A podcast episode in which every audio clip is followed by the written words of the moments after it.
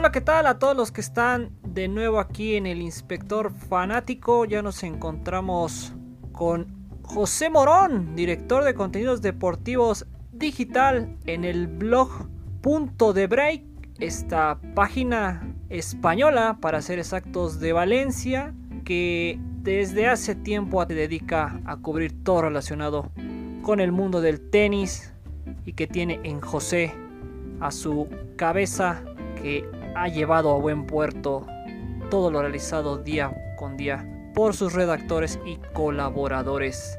Vamos a platicar con José sobre el regreso del circuito varonil, el cual ya pudieron ustedes escuchar en dos partes, en dos capítulos que José Fagut y Diego Bustos hicieron el favor de realizar. Entonces te pregunto rápidamente, José, yendo un poquito hacia atrás, ¿cómo recibiste en su momento la suspensión del circuito, la suspensión del tour, entendiendo que tú eres una persona muy apegada a este deporte, obviamente desde la grada o desde la posición como periodista o comunicador que manejas?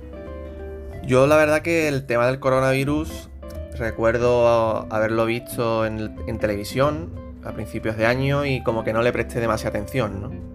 Lo típico que, que sale por Asia y bueno, tampoco crees que es algo demasiado importante, ¿no? Luego cuando ves algún caso en Europa, pues todavía lo tienes un poco. Claro, el desconocimiento pues te lleva a eso, ¿no? Y, la verdad que para mí, el día que me, desperté y, vi la cancelación de Indian Wells, ahí ya me di cuenta que, el asunto era. era. era grande, era importante. Y. Incluso en aquellas primeras semanas todavía uno no sabía bien cuál iba a ser la repercusión, ¿no? Y ver todo lo que ha pasado eh, en este tiempo y te hace, darte cuenta de, la, gravedad del asunto.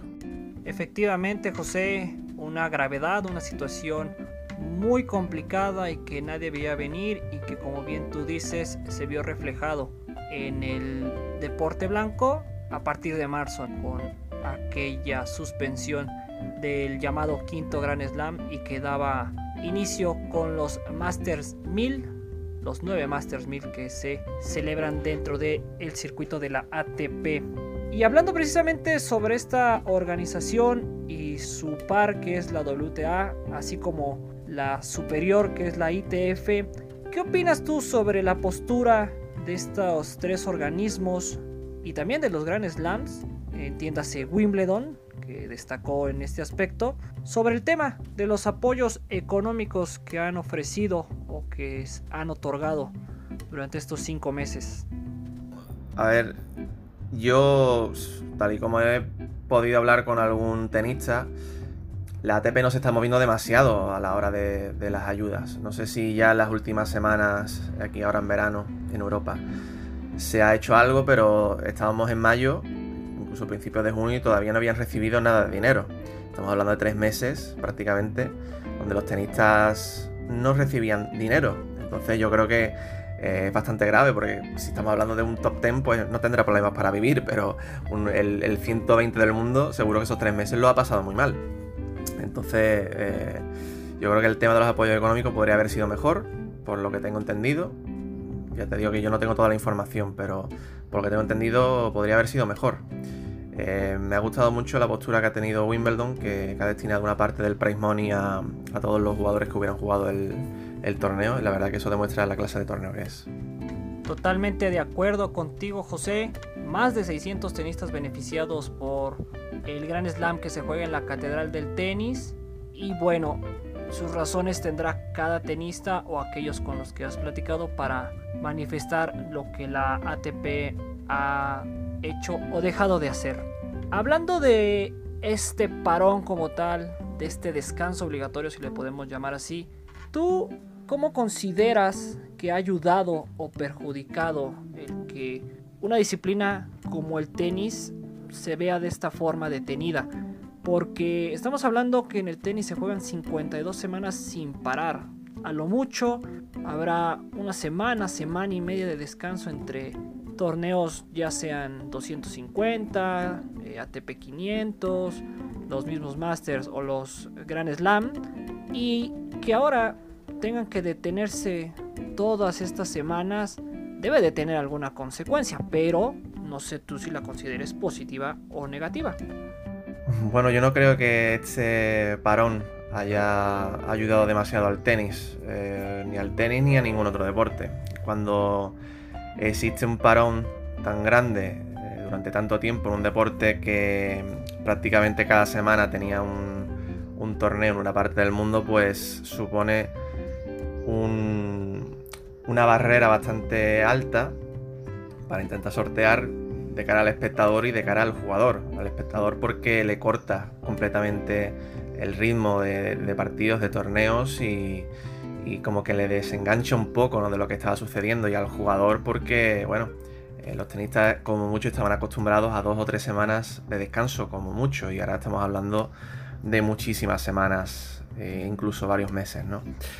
Va a ser un poco mm, curioso ver cómo, cómo regresará todo. Va a ser un tema de debate cuando, cuando regrese a ver cómo, cómo vuelven los tenistas.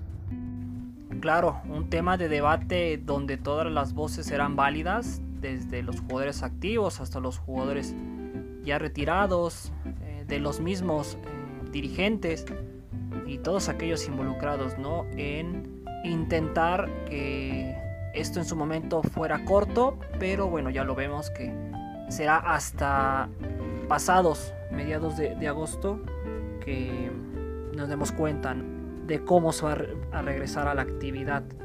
Recalcar obviamente que en la ATP en un inicio se tenía pensado que se volviera a jugar en Washington con el City Open, pero se ha, se ha suspendido, perdón. Y ahora lo que viene por delante para todos los varones son el Masters 1000 de Cincinnati, que se celebrará en Nueva York, y el US Open, como ya es tradicional se celebra también en Flushing Meadows y en el que se buscará que exista una burbuja para tratar todo lo relacionado con, con la pandemia.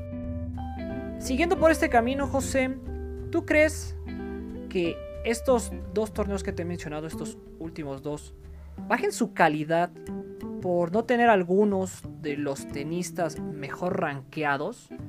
Hablo sobre todo de tenistas europeos que no decidan hacer el viaje, que no quieran arriesgarse a refugiarse, a mantenerse encerrados 14 eh, días posterior a su, a su eliminación, que se puede dar en cualquier momento del torneo, y que mejor aguarden a la gira de tierra que está anunciada que se celebre a partir de septiembre Hombre, evidentemente, si hay muchos jugadores que se van a bajar de los torneos, eh, van a perder calidad. Entonces, eso es un hecho.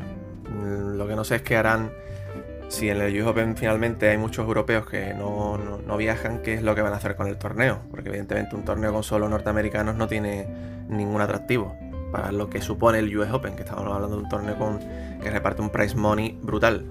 Eh, ya eso es algo que hay que ver.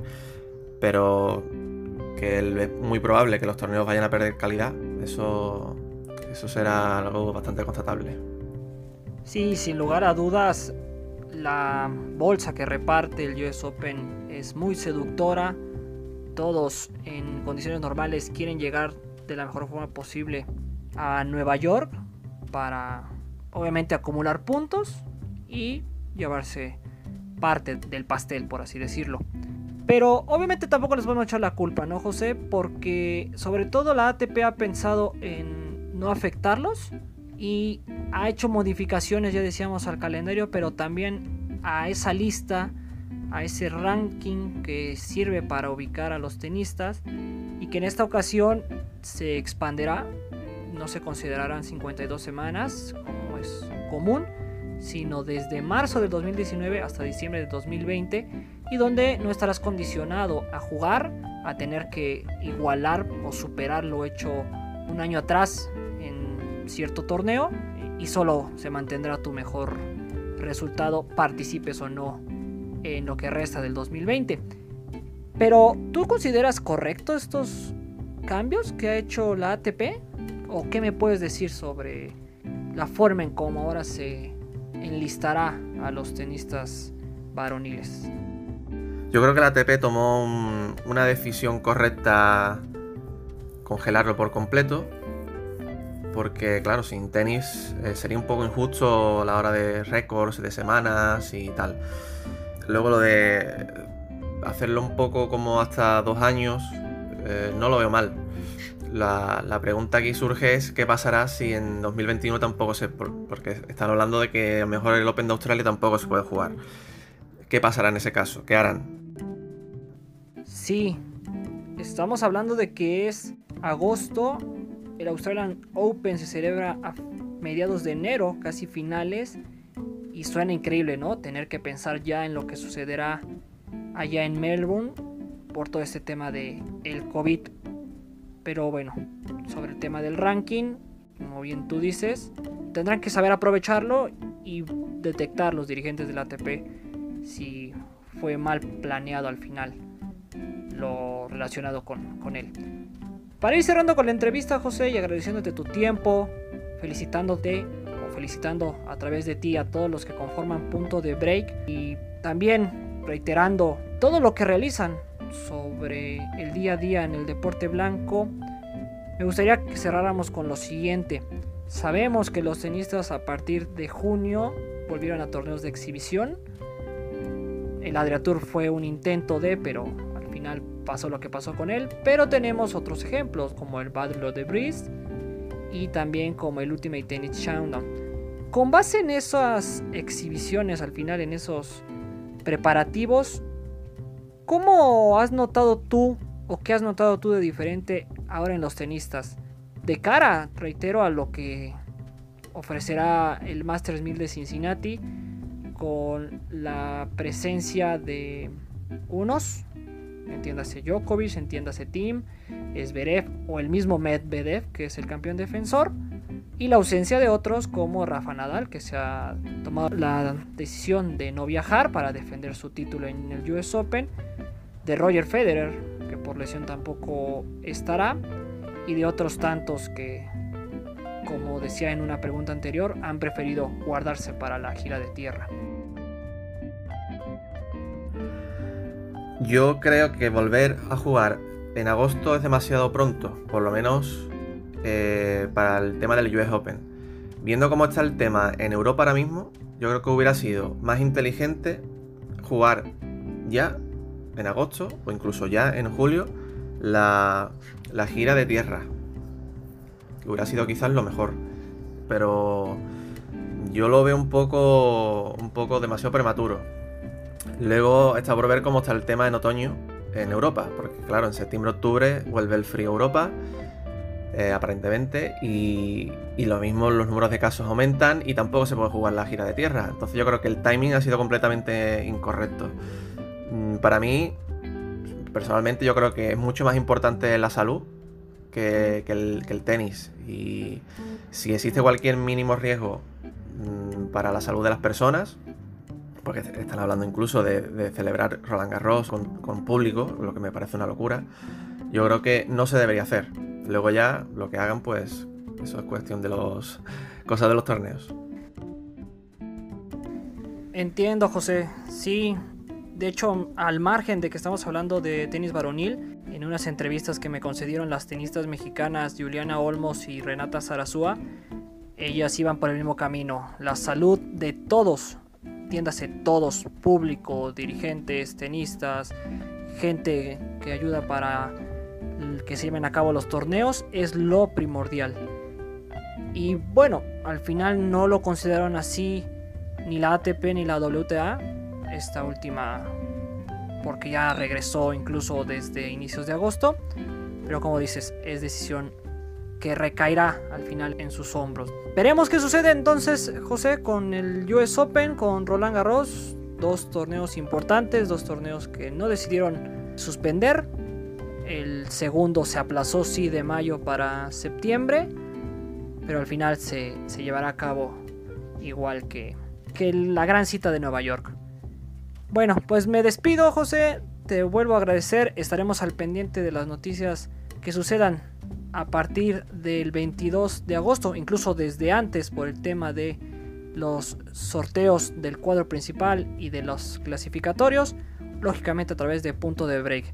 Saludos a todos los que conforman este sitio y felicitaciones nuevamente a ti por ser la cabeza y director de este blog que habla de tenis. Y así nosotros llegamos al final, queridos radioescuchas, de este largo recorrido que hicimos sobre el tenis, sobre su regreso, tanto en el lado femenil como en el lado varonil. Espero les haya gustado, esperamos todos los que realizamos estos capítulos que hayan sido de su agrado, que les hayan dado una nueva perspectiva, una perspectiva por lo menos diferente de todo lo que está inmerso en este bonito deporte y el cual, a diferencia tal vez del fútbol de la Fórmula 1, por ejemplo, que ya iniciaron, que ya tienen actividad, sí necesito esperar más tiempo para que las raquetas y las pelotas dejaran la cuarentena. Los saluda Ángel Estrada y muchas gracias a todos que sigan pasando un muy buen día.